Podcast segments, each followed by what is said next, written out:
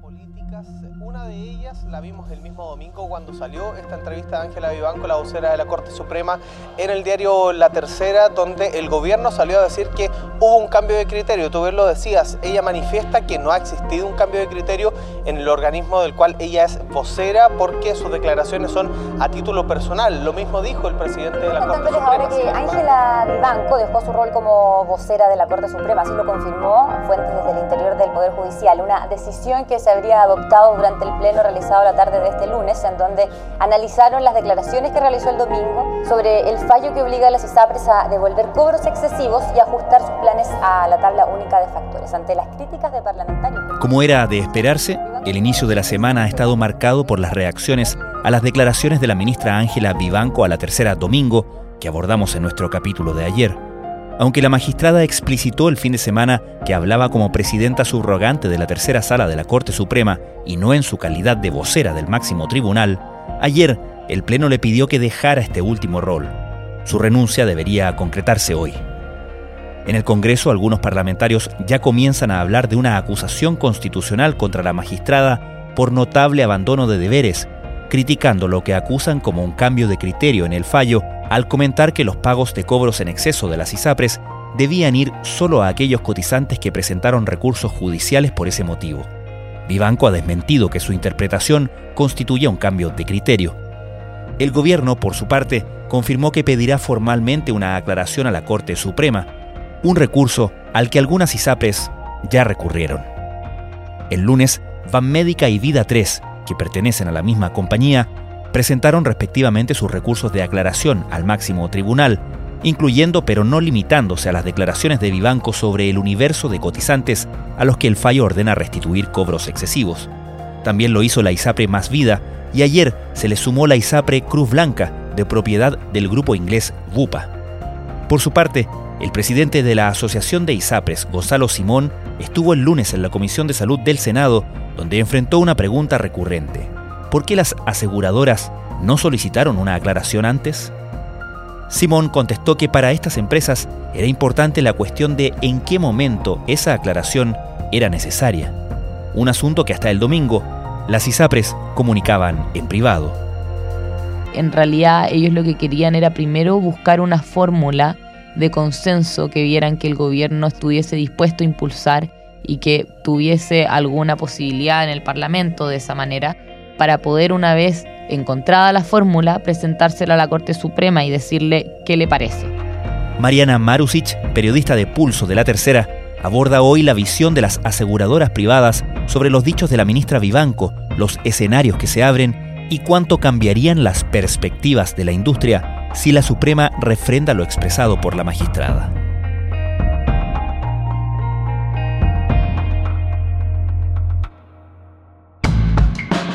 Desde la redacción de La Tercera, esto es Crónica Estéreo. Cada historia tiene un sonido. Soy Francisco Aravena. Es miércoles 7 de junio. Todos se mostraron bastante sorprendidos de las declaraciones de la ministra de la Corte Suprema. No se esperaban una declaración de ese tipo y cayó bastante bien dentro de todo porque amortiguaba bastante los efectos que ellos veían que iba a tener este fallo ellos veían en realidad que habían dos problemas que debían solucionar a partir de este fallo. Uno, el gran monto que debían hacer en devoluciones según había calculado la Superintendencia de Salud, que eran 1.400 millones de dólares, y eso, estas declaraciones lo resolvían. Y el otro tema que ahora sí quedaba pendiente por resolver era qué iba a pasar con la baja que le iba a significar en sus ingresos el hecho de tener que reducir los precios de algunos contratos de salud. Entonces, al menos ya una parte del problema ellos veían que se resolvía. Ahora, eso todavía no se sabe bien qué va a pasar finalmente cuando la Corte Suprema y la tercera sala, en definitiva, resuelva de manera formal las aclaraciones que han hecho las ISAPRES. Al no haber nunca usted demandado, no tiene nada hacia atrás que cobrar. Pero sí todos pueden exigir que se les ajusten sus planes hacia adelante. Pero como le digo, si se quiere una puntualización... Una vez que la ministra Vivanco explica el fallo de la manera en que lo explica en la entrevista del domingo, uno se pregunta si no era posible para las ISAPRES y sus abogados haber visto ese detalle, haber visto que por lo menos había una susceptibilidad de interpretación del fallo en ese sentido en el texto del fallo de la Corte Suprema. ¿Qué sabes tú de cómo leyeron el fallo las ISAPRES?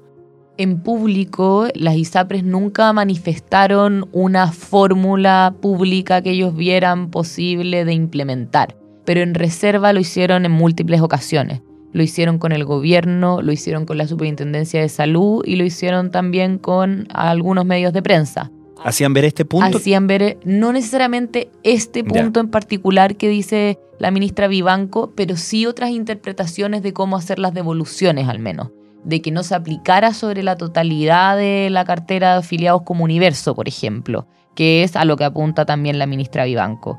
Y la verdad es que Finalmente, el gobierno lo que presentó, al menos, fue un proyecto de ley donde no se aplica tampoco una fórmula para ver de qué manera se hace este cálculo, pero sí a los dos minutos de que el gobierno presenta este proyecto de ley, el superintendente de salud hace esta, muestra esta metodología, digamos, que implica una devolución de 1.400 millones de dólares. Lo que el gobierno siempre dijo era por qué ustedes, que dicen tener fórmulas para poder solucionar esto de otra manera, no presentan un recurso de aclaración a la Corte Suprema entonces, para ver si es efectivo que se puede hacer como ustedes dicen. ¿Y por qué no lo hicieron? Tampoco esto lo decían de forma pública las ISAPRES, pero en privado lo que a mí me comentaban era que en realidad ellos lo que querían era primero buscar una fórmula de consenso que vieran que el gobierno estuviese dispuesto a impulsar y que tuviese alguna posibilidad en el Parlamento de esa manera para poder una vez encontrada la fórmula, presentársela a la Corte Suprema y decirle qué le parece. Eso era más o menos lo que ellos estaban esperando. Eso por un lado, porque ellos veían que había muchas formas de hacer esto. Entonces primero querían ver cuál era eh, la que podía tener más éxito, digamos, políticamente hablando. Y en segundo lugar, lo otro que veían también era que si iban a la Suprema sin tener esto ya quizás con un preacuerdo con el gobierno o algo, básicamente veían que el fallo daba espacio para jugar que se pudiera presentar alguna fórmula. Y por eso querían llegar a un preacuerdo antes de presentárselo a la Suprema, porque si la Suprema, en cambio, le cerraba una puerta, eso significaba que iban a tener menos espacio para moverse y para después plantear alguna solución. Ahora, solo para ser eh, claros, ninguna de las fórmulas que tú sepas, digamos, que, o los escenarios que manejaban la ISAPRES pasaba por el punto de limitar el universo de personas a las cuales se debía devolver estos cobros excesivos a quienes como dijo la ministra el domingo, quienes hubieran presentado acciones judiciales específicamente por ese punto? No, de las fórmulas que al menos a mí me habían mencionado, que fueron dos o tres fórmulas más o menos, ninguna de esas apuntaba a que fuera solo a la gente que había demandado.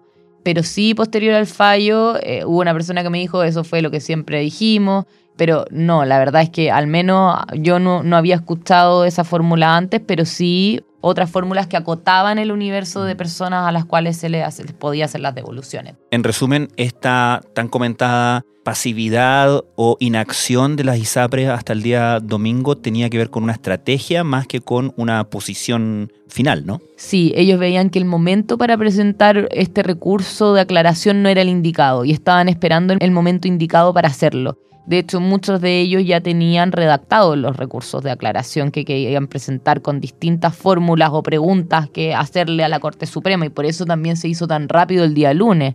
Pero no es como que ellos dijeron no vamos a ir nunca, sino que estaban esperando el momento indicado. Además, también habían algunos que decían que la Corte Suprema ya les había rechazado recursos de aclaración que habían presentado previamente en otra causa anterior, que es sobre la adecuación de los planes de salud. Entonces estaban esperando al momento indicado y la pregunta precisa que tuvieran que hacerle a la Corte Suprema. Para nosotros como Superintendencia de Salud, eh, lo que corresponde es poder cumplir con lo instruido por parte de la excelentísima Corte Suprema a partir de los distintos fallos emitidos desde 30 de noviembre en adelante en la materia de tabla de factores de riesgo, así como también... Antes de entrar a los recursos de aclaración que sí presentaron a partir del lunes, el cálculo de la superintendencia de los 1.400 millones de dólares, ¿qué tan compartido o discutido es por parte de las ISAPRES? La verdad es que ellos no ven que el cálculo esté mal hecho, sino que la fórmula que se usó puede no ser la indicada, digamos, que el fallo se puede cumplir de otras maneras que implique un menor desembolso. Pero sí, claro, si uno toma la totalidad de la cartera como universo a analizar, eh, ahí claramente serían los 1.400 millones de lo que habla el regulador. Pero a juicio de las ISAPRES, el fallo era interpretable y se podía interpretar de distintas maneras. A juicio del gobierno, en cambio, de la Superintendencia de Salud, la interpretación es una, y es la que ellos presentaron en el Parlamento sobre estas devoluciones. Y por eso mismo ellos insistían en que si las ISAPRES veían que esto podía tener algún otro tipo de interpretación, que ellos podían presentar un recurso de aclaración ante la Corte Suprema. Y en eso fue en lo que estuvo la discusión, digamos, por todas estas semanas también. Estamos dando plazos y planteando una situación, una forma prudente y gradual, justamente para dar estabilidad a las ISAPRES y para dar seguridad a los asegurados, que el primer impacto financiero de las ISAPRES que tiene que reducir en un 6% sus ingresos. ¿Puede deducir uno que de parte también del gobierno había algo de estrategia en esto de presentar una ley corta que sabían que iba a generar una respuesta, no sé si tan dura como la que generó, pero que iba a generar una respuesta adversa por parte del sector privado, que iba a dar pie a esta conversación, a esta discusión y este constante llamado a la ISAPRE a presentar su propia fórmula, a ver qué tienen ustedes para contraponer a la ley corta?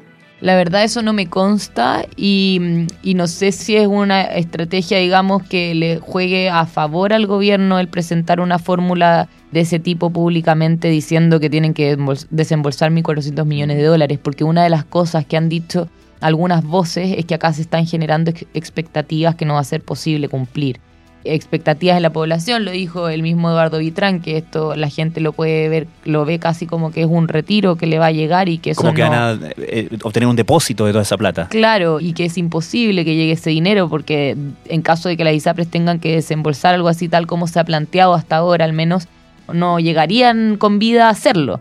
Por eso mismo no me consta si esto fue o no planeado, pero al menos no parece una estrategia que le juegue a favor, digamos, a, al gobierno. Ya se ingresó uno, si no me equivoco, en el mes de enero y por lo tanto lo que corresponde es a propósito de esos recursos insistir en la precisión que se requiere a propósito de las últimas declaraciones. Las ISAPRES presentan algunas de ellas, la ISAPRES Médica, Vida 3, presentan recursos de aclaración, estas, estas dos son de la misma propiedad, ¿cierto?, de empresas Médica y luego Nueva Más Vida presenta su propio recurso de aclaración. ¿Por qué no actúan corporativamente ahí? ¿Por qué no es la Asociación de ISAPRES, por ejemplo, presentando este recurso ante la, ante la Suprema? La verdad es que los recursos de aclaración solo los pueden presentar los incumbentes, o sea, las partes. El que presentó el recurso de protección y contra el cual fue ese recurso de protección. En ese sentido, las ISAPRES, cada ISAPRE particularmente, porque recordemos que acá la Suprema no hizo un solo fallo, fue un fallo por cada ISAPRE al menos. Entonces cada ISAPRE en cada uno de sus fallos respectivos puede ir a pedir un recurso de aclaración. De hecho ya se han pedido otros recursos de aclaración de partes que no son involucradas en las causas y la Corte Suprema lo que ha hecho es que no los ha admitido a trámite. Por otro lado, aunque no es un incumbente, la Superintendencia de Salud también puede presentar recursos de aclaración y hasta ahora han sido contestados y eso es porque justamente la Corte Suprema le ha instruido que sea la Superintendencia de Salud justamente la que ponga en marcha todo este fallo. Entonces por eso mismo tiene que haber alguna vía de comunicación. Sin lugar a duda, todo nos sorprendió la entrevista de la vocera de la Corte Suprema, la ministra Vivanco, producto de que en el fallo de la Corte Suprema se había señalado textualmente que la aplicación del fallo era de carácter general, ¿no? ¿Qué entiende usted de todo esto? Porque tenemos un fallo judicial que dice algo, la misma vocera en entrevistas previas había dicho lo mismo, ahora la vocera dice algo que es completamente distinto y hoy tenemos además declaraciones adicionales de ella diciendo que solo dio su visión y del presidente de la Suprema diciendo que son declaraciones personales. Hoy día el universo lo sabemos, son 720 mil contratos y a la fecha de abril del 2020 se le aplicó más en la tabla. Pero lo más increíble es que después de que hablan todas las autoridades, lo que nos queda son más preguntas.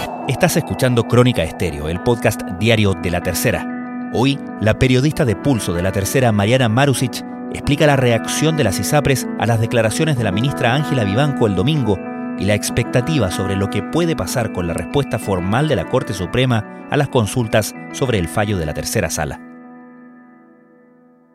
La ministra Vivanco en su entrevista de la tercera domingo marcó muchas veces el punto de que ella no está, como tal como dijo después, además, que ella no estaba cambiando o no estaba proponiendo una interpretación distinta al fallo que ya se conocía, sino que simplemente nunca les habían preguntado y nunca les habían preguntado formalmente vía, obviamente, recursos de, de aclaración. ¿Cuáles son las preguntas concretas que están en los recursos presentados por la ISAPRE el lunes?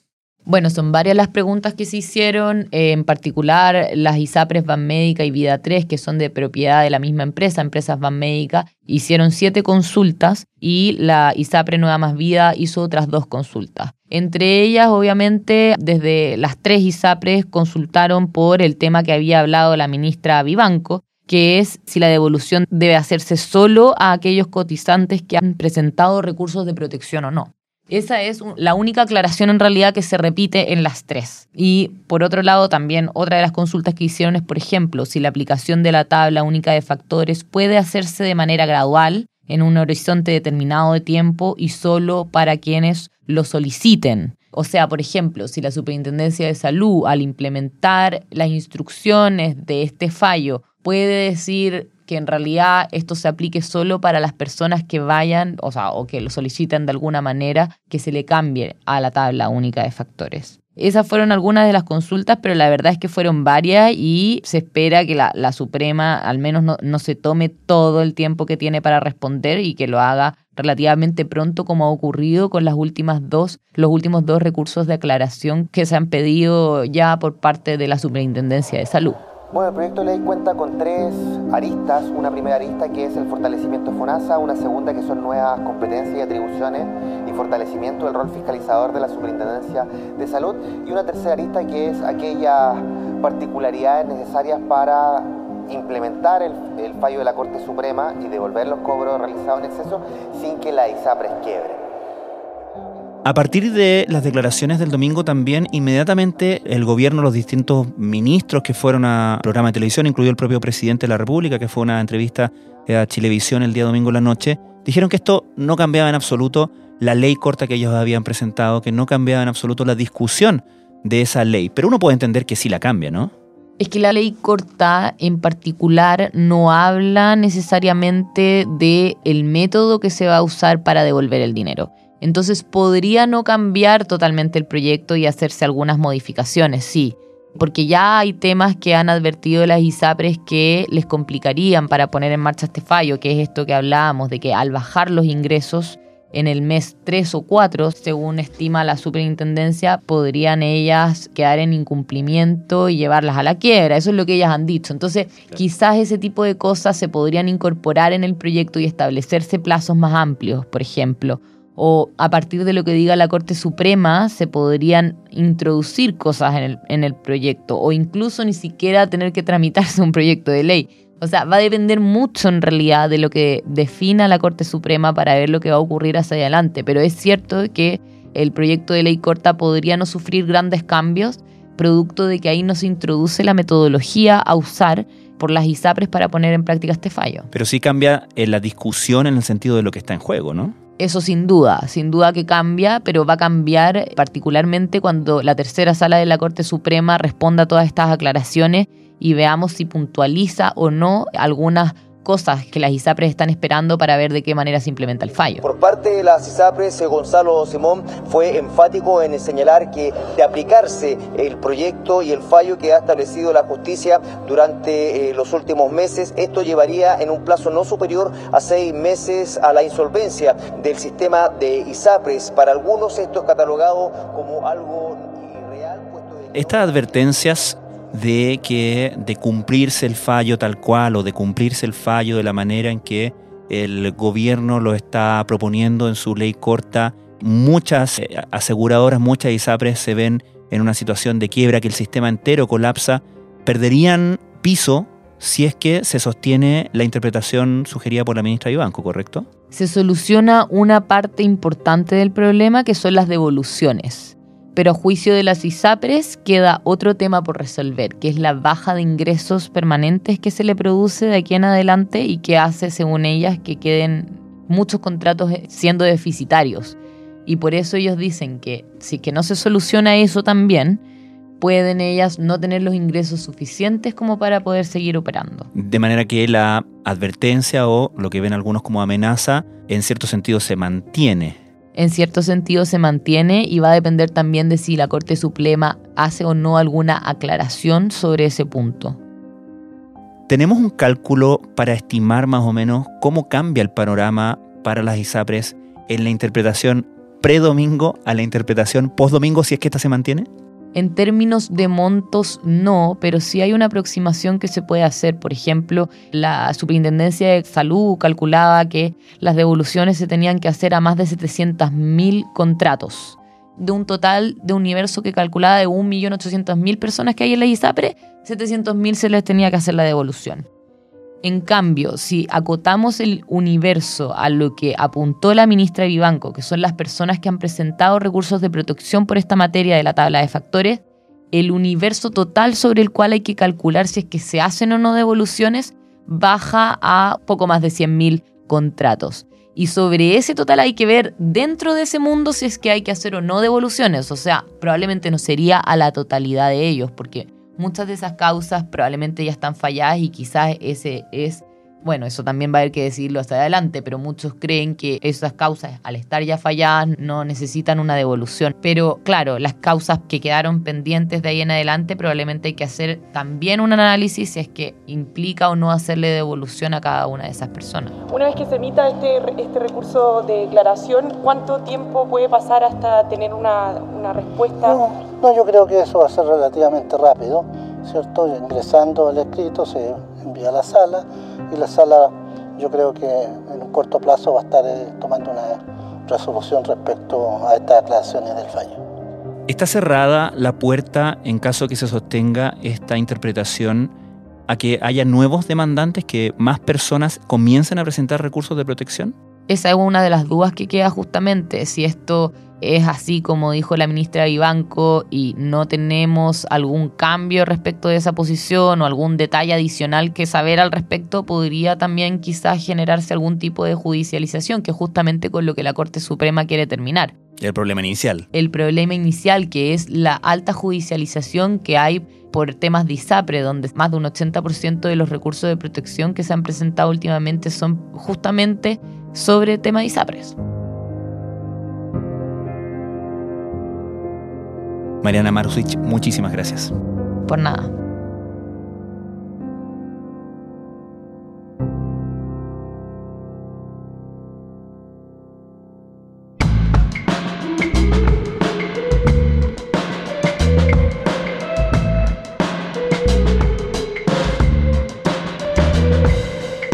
Crónica Estéreo es un podcast original de La Tercera. La edición y conducción es de quien les habla, Francisco Aravena. El diseño y postproducción de sonido son de Michel Paulete. Nuestro tema principal es Say Again de Citadel. Escucha todos nuestros episodios en Spotify o en tu plataforma favorita de podcast y en latercera.com. Nos encontramos mañana en una nueva entrega de Crónica Estéreo. Cada historia tiene un sonido. El podcast diario de la tercera.